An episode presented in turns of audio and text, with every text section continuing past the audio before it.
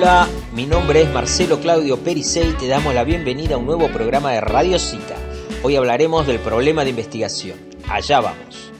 Cuando pretendemos extender por amplitud o cantidad de elementos nuestro vasto y exhaustivo conocimiento o de perfeccionarlo en cuanto a su valor de relevancia, será necesario relacionar nuestras capacidades y fines con los conocimientos existentes y disponibles. Para ello, podremos realizar la representación del conocimiento mediante un esquema o función que permita capturar los elementos esenciales del dominio del problema y que tengan como fin especificar qué clase de conocimiento está comprometido, cómo será representado el conocimiento, cuánto conocimiento se requiere y qué tanta exactitud del conocimiento se precisa. Esto nos conduce a que la forma de enfrentar una situación problemática debe ser a través de la investigación y esto conlleva una constante reconsideración de los medios y los fines. Y como nuestro objetivo no se expresa como una función de preferencia racional, buscaremos pues los medios más eficientes para realizar aquellos fines. Entonces, toda investigación tendrá supuestos fácticos que incluyen la eficacia y la eficiencia de ciertos medios para lograr ciertos fines y una efectividad dependiente de las presuposiciones valorativas. Pregunta, ¿y si nuestro problema es de difícil solución? Si fuera así, bien podemos replantear los fines del mismo modo que replanteamos nuestros supuestos fácticos. Entonces, cambiar los valores de nuestro objetivo o meta puede ser una manera legítima de resolver un problema. En verdad, lo que fenomenológicamente parece ser una decisión de cambiar los propios valores, en realidad es que, mediante la experimentación, descubrimos nuevos medios para fines más fundamentales y que siempre han estado ahí.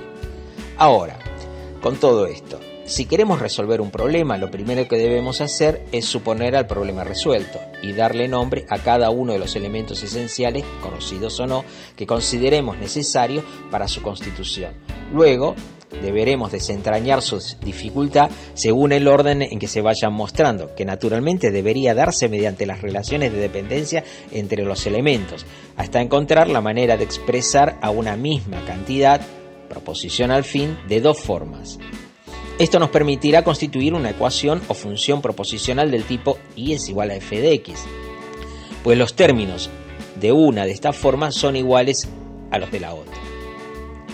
Ya con el problema bien planteado y para llevar adelante la investigación será menester entrar en materia, o sea, apropiarse de ciertos y determinados conocimientos, advertir que se ignora, escoger qué se quiere averiguar, planear la manera de hacerlo y así por delante.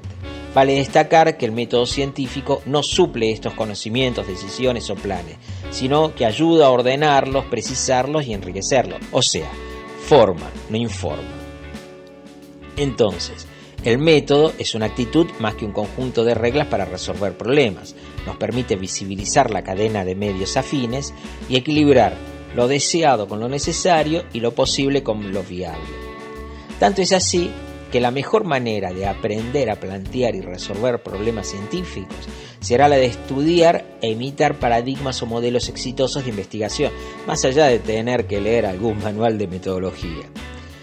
Para explicitar de qué estamos hablando cuando nos referimos al método científico, bien podemos decir que su formulación elemental está constituida por las siguientes fases.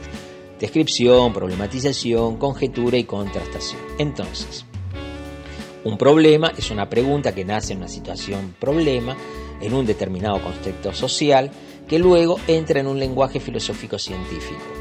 Por lo tanto, desde la filosofía científica es importante saber qué es lo que no sé y cómo debo formular las preguntas correctas a fin de ir a buscar los datos necesarios que requerirá mi investigación para poder resolver el problema. Por lo tanto, es parte de la filosofía científica descubrir cuáles son los datos necesarios para responder la pregunta, que es lo que ya hablamos al presentar la revisión sistemática y describimos la búsqueda de las evidencias disponibles y relevantes. Bien, espectacular. Bueno, y ahora sí, llegamos al final. Queda para nuestro próximo programa la elaboración de la hipótesis. Ah, bueno. Iremos por los silogismos. Que George Bull y la fuerza nos acompañen. Y como en todos nuestros encuentros nos quedamos escuchando la buena música de Laure Fernando. Ferlao.